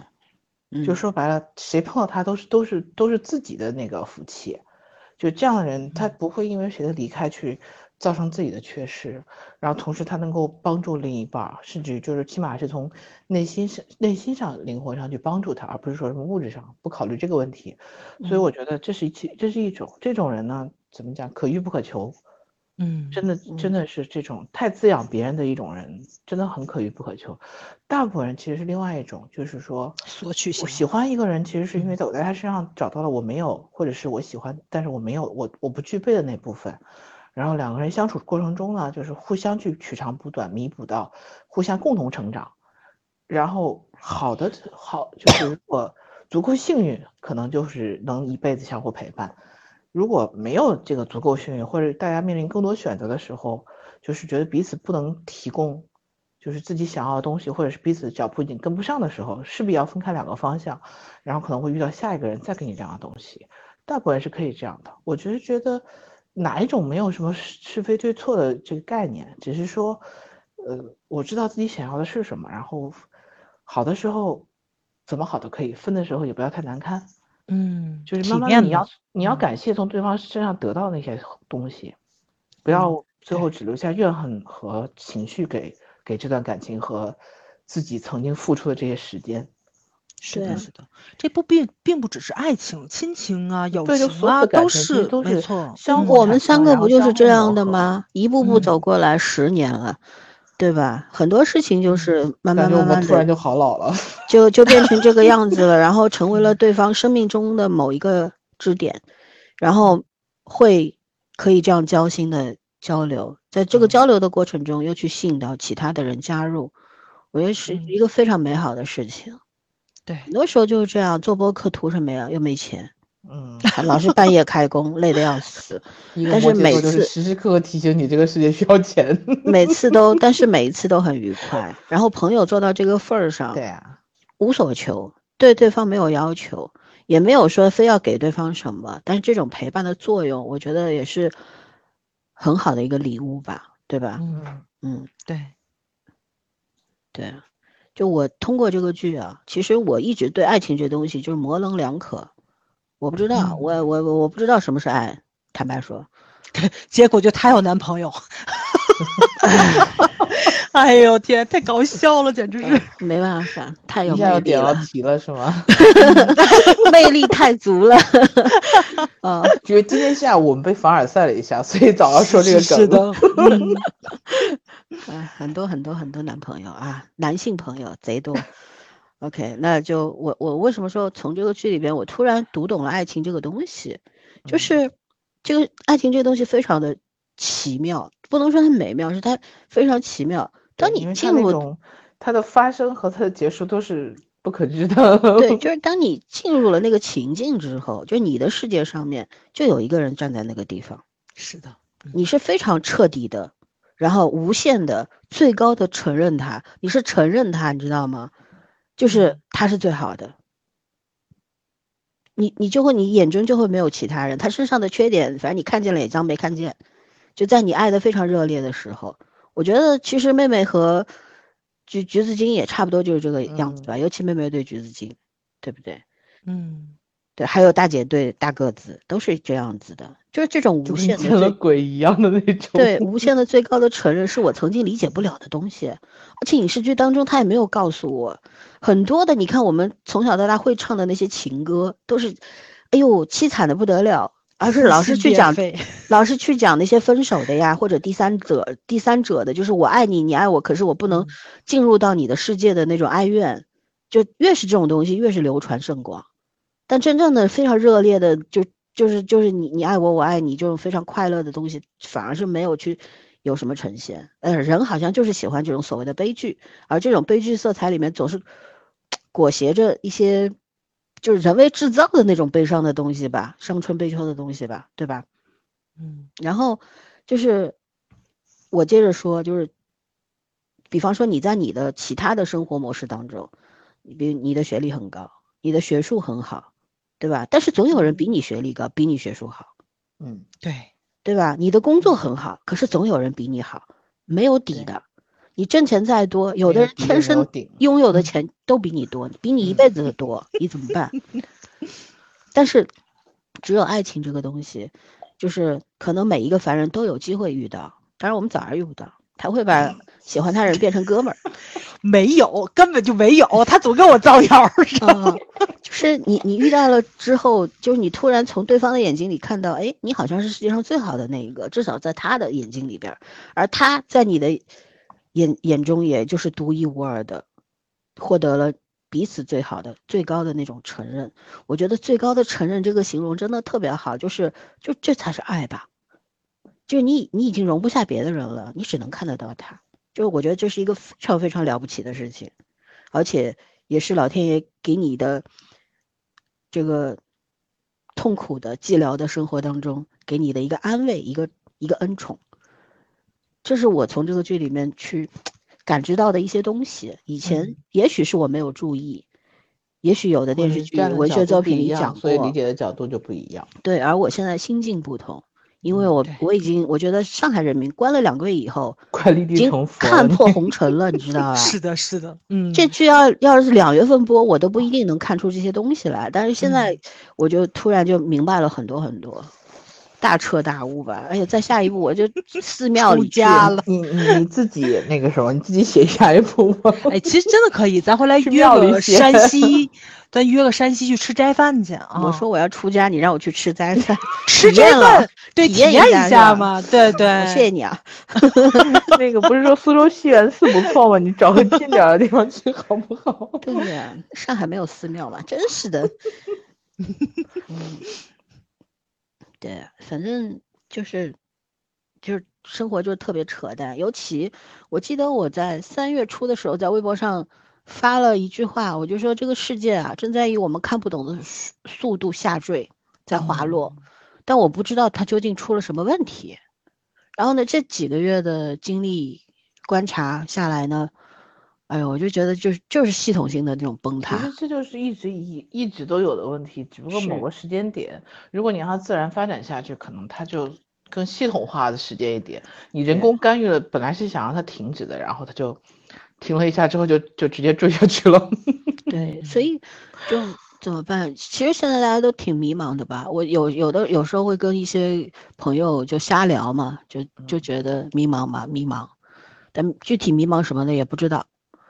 我也不知道为什么现在这个我们突然就会出现这么多这么多奇奇怪怪的可怕的事情，对吧？在这里我们不深聊了，因为可能会导致我们的电台完蛋，我们就不聊了。但其实大家多多少少关心看新闻的呀什么的呀，看我哪怕你看微博热搜，你也会知道这这这段时间到底发生了一些什么事情，对吧？天气变化也蛮厉害的，像六月份热的来评论区的评论，你就知道他们没有这么想。是这基本盘还是很稳的，就是我们变成了逆子，那也没办法，对吧？啊，总之各自安好吧，也就这样了。对，我就我觉得这也是一种机缘，在这样的一个时刻遇到了这样的一部剧，它突然突然打通了我很多的关节，就是我我原原先眼前或许有很多片迷雾，但是这部剧的出现拨开了我其中的一片迷雾。对，起码在人和人的感情这件事情上，亲情、友情、爱情这件事情上，我有了新的认知。而呢，就是说，很多时候我们就是我以前也会有一种局限性，我不能说是惯性思维，而是一种局限性或者一种偏见，总是觉得就是呃，有有一些事情总是有它固定的样子。嗯，嗯，比方你会给人家下定义嘛，或者也对自己有这种非常固执的要求，但我现在觉得不是。嗯、我们一直口头上说啊，人事是这个世界上最大的变量啊，世事在流动啊，但这几两句话突然就变成了落地了。以前是飘在空中的，你会觉得哦，就说说而已嘛，劝劝人家嘛，对吧？劝劝别人，人家听得懂听不懂随便吧，我自己都没明白呢。我现在突然明白了，就是这样。对啊，对，所以哎，就就挺经离谱的历嘛，来挨千刀的，现在挨了几百刀了，对吧？挨满这点刀树还没就回去了还没凑上呢。嗯，对。啊，所以怎么说呢？你看聊这么远了，一个韩剧，咱们就聊到了这种层面了。对，还有就是，我觉得这个剧里面特别好的就是那种死亡教育，嗯我也蛮蛮喜欢李明基和那个嗯，那个那那个个那个女生大哥他们两个，对对，就是他不是，就他临终的时候在那边，然后他握着他的手，跟他说的那些话，嗯我觉得这个东西很重要，就是不是不是每个人都有这份幸运，在你快走的那一刻，那一瞬间，有一个人能够这样握住你的手的，嗯对吧？尤其像我们这种单身狗，未来怎么样？父母老去了，比我们走得早，以后我们就剩自己了。朋友跟我们都同龄的，死的时间也差不多，谁握谁呀、你需要养一只狗教它握手吗。真的，咱见面可能不是握手的事儿，是先交代你的书放哪儿了。对，说的跟你有地方放似的。我有，他有，他有 对，哎呦，笑死了！啊，就是就是怎么说呢？我觉得我我前段时间还想过这个问题，我就觉得，说不定过个十年就会发生某种这种呃发呃发明一些机器人，它用来专门用来做临终关怀的。那到时候即便身边朋友的老的跟你差不多了，过没有，对吧？对然后你买个机器人，他会坐在那儿，他是个人形的，跟人长得没有什么区别。甚至他的皮肤摸起来跟跟真皮是没有区别的。然后他在那边握着你的手，跟你说：“你好好去吧。” 也蛮好的。用谁的语音包？对呀，我要求黄景瑜。他那他那他那一口大茶，那出来就直接撂过去主了。像我喜欢的池昌旭，他讲韩语我听不懂，那我只能选择一个我听得懂的母语，哎呦，对不对？笑死了！嗯开玩笑，开玩笑，就是反正就觉得，哎，现在纯属胡说八道了，已经啊。嗯对，但是怎么办呢？我们还是紧紧扣着主题的嘛，解放日志嘛，嗯，对吧？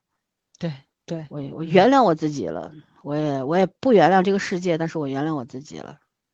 嗯，对，因为我们还要活下去啊，没办法呀，对吧？然后呢，他没有我们说的这么丧啊，没有看过的朋友可以去看，他真的没有那么丧，嗯，他就像早上和圈圈说的，哭着哭着你就笑出来了。是我的是的像，是嗯那种爬山的感觉，一开始是在往上爬，好辛苦，然后到了突然到了某一个某一季的某个节点，你会觉得呀，好像风景啊那个情。绪终于打嗯开了，然后嗯然后打开之后，你会发现你又开始往下走了，不知道为什么，然后又下去，然后继续往上走，这个这给人感觉真的好绝啊！嗯，而且我觉得就是回忆这个东西，其嗯实挺有意思的，因为那天我们就是 老年痴呆了，我就开始不是讨论这个问题了。那天大家都在翻手机嘛，你有没有印象？群里面大家都在分别放自己去哪里吃过什么美食，就那个时候，真的就是你你的照片虽然留着的是那个风景跟你吃的那个东西，但是你记忆里的是谁陪你去了。嗯就这个东西，你真的是磨灭不了。所以你去哪里、吃什么、看什么都不重要，重要的是谁陪你去的。嗯这个事情，就是以前你没有面对过，或者说是没有把它当成一个特别重要的事情去思考过。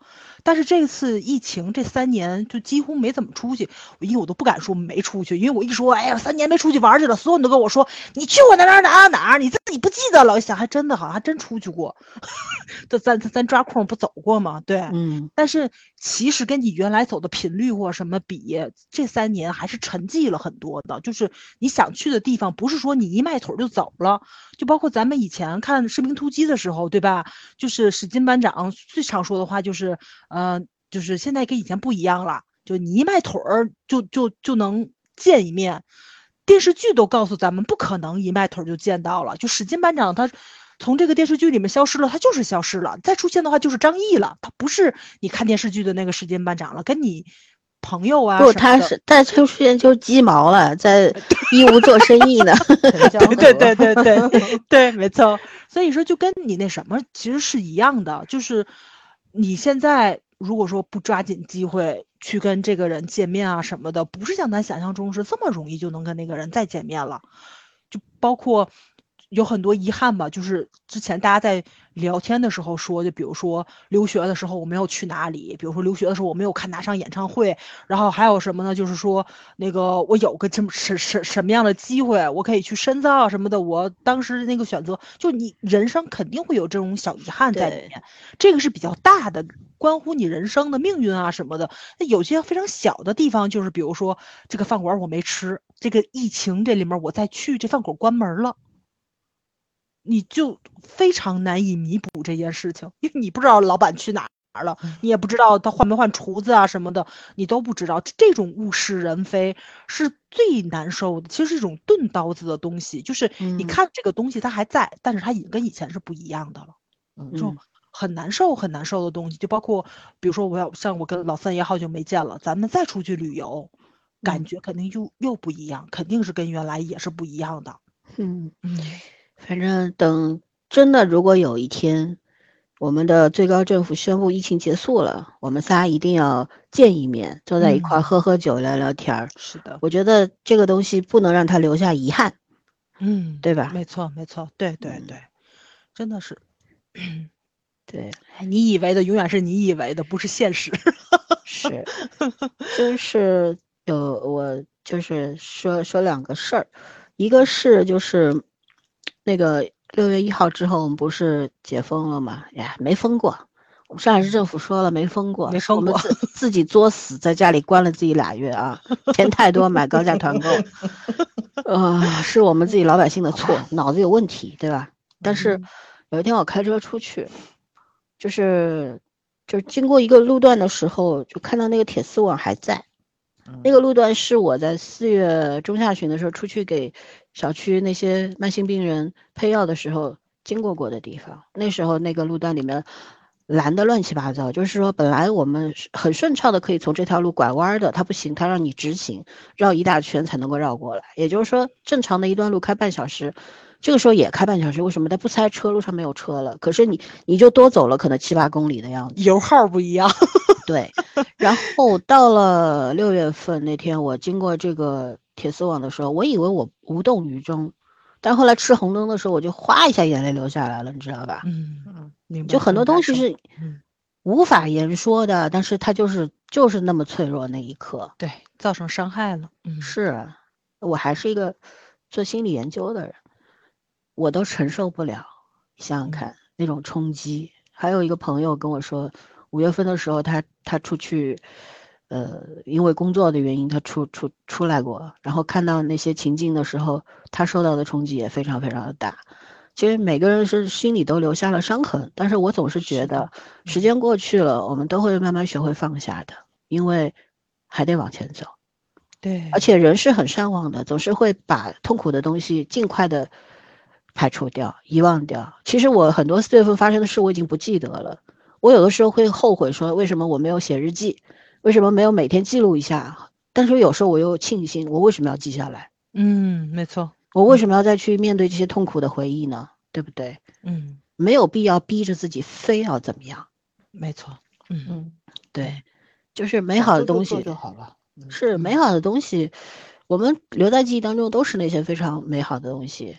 对，就像你们嗯说的，出去跟谁玩儿很重要，吃了什么嗯不一定记得，通过照片才记得。但是跟谁一起出去的你是知道的，嗯，然后你们去过哪里你也不一定记得，但是你们在一起的那个心情你是知道的，你会铭记的。嗯，就这些都很重要，对吧？这情和义不就是这些吗？那你不然你要朋友干什么？嗯对吧？还有就嗯是，就像我们和家人，可能就像剧中这个父母和孩子，他们家总是处在一个很奇怪的状态，三三姊妹各走各的，跟父嗯母也没有那么的热络，不亲热，对吧？因为我们嗯后来才知道，这个这个里边大家因为姑妈总是讹他们家，搞得嗯老父亲老老是卖地也要帮自己妹妹，搞得家里面矛盾四起。但总有当妈妈去世之后，他们就和解了呀。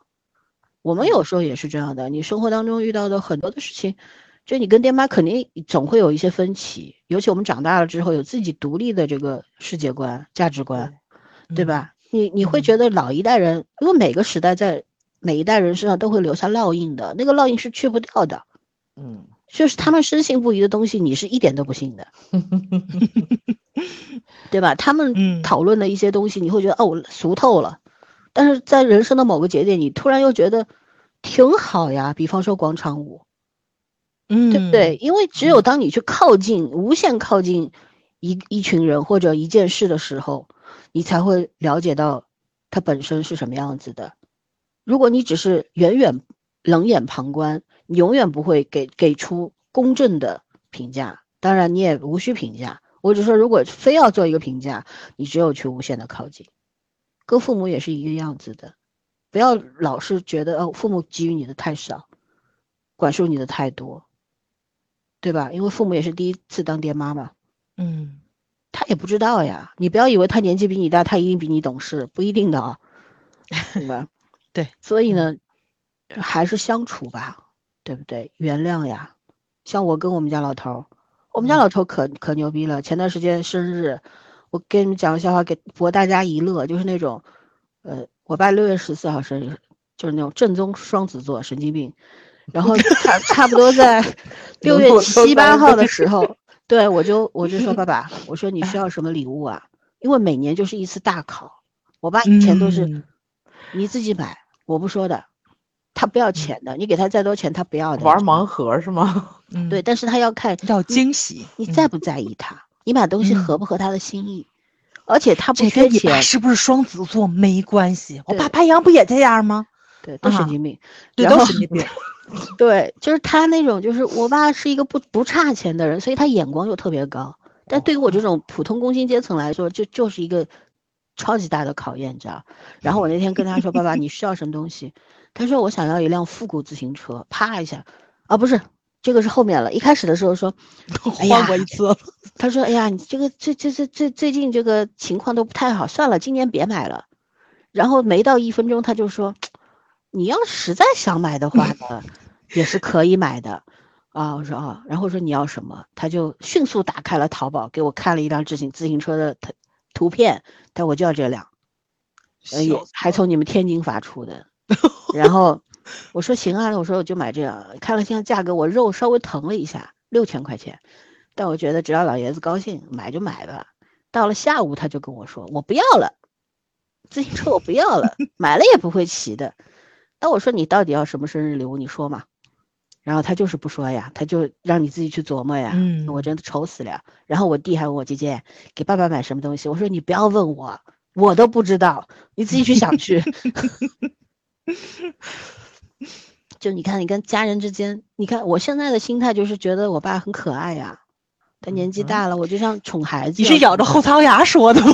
真的呀，我真心诚意，后槽牙没咬住。你听我这个发出的发音的位置，绝对早说他的是真心诚意的。后槽牙已经咬碎了。我是觉得他可爱，为什么呢？他老了，老了就跟小孩儿一样，嗯，对吧？他嗯做很多事情就是为了引起你的注意，因为他孤独，他需要你去陪他，你刷存在感，需要你去关爱他。有点我爸刷了一辈。子存在感。对，但是你爸的问题。就是怎么说呢？就是就是，如果放在十年、二十年前的我，我爸要跟我这么说，我肯定觉得你自己不会买，你没钱啊，就这种心态，你知道吧？你为什么要叫嗯我叫我买？对，或者怎样？但是现在愿意哄着他了。嗯他老了，我也长大了，所以呢，就变成这样了。我觉得挺好的，就是人生嘛，就是不断的放下呀，有什么好说的呢？过去的都过去了。嗯谁跟自己爹妈没点毛病啊？都都这个对吧？从小到大，像像那种孩子从小到大被父母揍大的，那怨恨多了去了。但是很多孩子长大以后，他也不会去揍父母呀，他是会对父母特别好，但绝不是那种所谓的棍棒底下出孝子的概念啊，不是那个鬼嗯。东西啊，而是嗯。孩子们长大了，他觉得父母老了，我没有必要以怨报怨吧，我还是应该好好的尽我的义务，然后好好的爱他们。我觉得这个，对吧，才嗯叫做亲情啊，而不是说所谓的代价嗯啊，所谓的弥补或者所谓的偿还都没有的。就是亲情是什么东西？就是我发自内心的，我就是想对你好，对吧？就像父嗯母从来是不会跟我们多计较，说给你花了多少钱或者怎样的。就还是那句话嘛，这世上唯有唯一一种感情就是，只就是亲情，就是爹妈很多的感情就是你付出了很多，你是想要靠近的，想要收获的。但是唯有亲情是什么？父母养大了，你希望你远离的，因为你飞得越远越高，他们越高兴，说明什么呢？你过得很好，对吧？所以对这些所有的道理，我觉得这个剧就是在讲一些道理。这个道理你能够了解多少，懂得多少，看机缘的。然后过个几年我们再看看，说不定又不一样了。所以这个剧我会找一个好的版本把它存下来的。嗯，嗯，对。嗯然后其实你还有你没有补充吗？嗯，没什么了。嗯，圈圈有吗？该讲都讲，我觉得已经可以了。就是麻烦有好的链接大家分享一下。对，大家存个好的版本啊。嗯对然后这个那剧真的很难讲，会不会一直保留着？我跟你讲，不定什么时候就可能被举报了。不至于吧？这个也没什么那什么的不好不好说，看不这个终究是这个角度太多的一部剧，真的不好讲。不至于，不至于，嗯，也没有什么政治隐喻在里面，嗯，有啥好举报的，对吧？举报什么？男主黑社会。哦，有可可能啊。我跟你讲，这个事情真不好讲。你的但是举报没有用啊，我们这儿只不过就是我们看到的是盗版，我们有没有看正版？要举报也韩国人举报，跟我们有什么关系，对吧？你原来推荐那个《至上之法》已经没了。嗯，《真相之法》是我去年很喜欢的一部剧。嗯，但是真的很好没有了。哎呀，韩国人现在你呃咱们都知道，这个韩国韩国韩影在世界上斩获了很多的荣耀，对吧？获得了很多的嗯奖项，但韩剧真的已经，我觉得跟韩影虽然是在两个方向发展，但是水，平不相上下了，齐头并进了，就是那种感觉。好强啊！嗯，对，终于量变引起质变了。嗯，太强了。哎好好小小的一个国家，六千万人口，人家能搞出这么多好作品，我们在嗯干嘛？啊，不说了，不说了，不能吐槽国剧。行吧，那我们最后，我我有一天就是因为这部剧，我发过好几次朋友圈，我就拿我发发朋友圈的那段话作为今天的结束语吧，好吧？嗯因为当时那个视频是在抖音上看到的，就是橘子精狂见到了这个妹妹之后要去收账，然后他狂奔着带着他的那个山直，两个人狂奔着去收钱的嗯那一段，然后他剪辑金宇彬，我名字叫金宇彬。对对对，当时我我发朋友圈是这么写的，我说要知道所有的爱都是由害怕来组建的，害怕太多也害怕太少，害怕保持也害怕变质，害怕失去也害怕得到。真正优质的作品不是让我们免于恐惧，而是让我们在恐惧中找到与这个世界的距离。你一描述它，它就会消失，那就描述这种消失。所以我们需要好作品。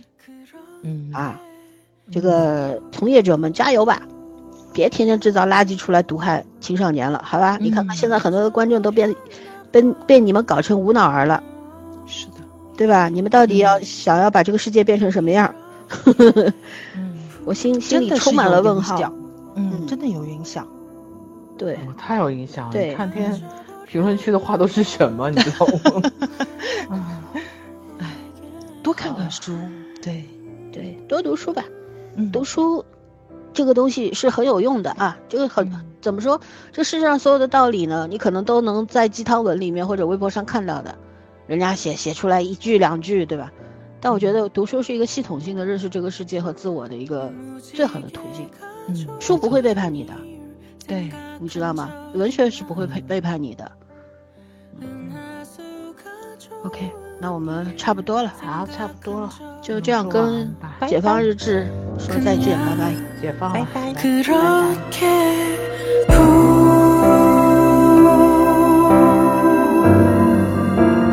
빠져버렸나 봐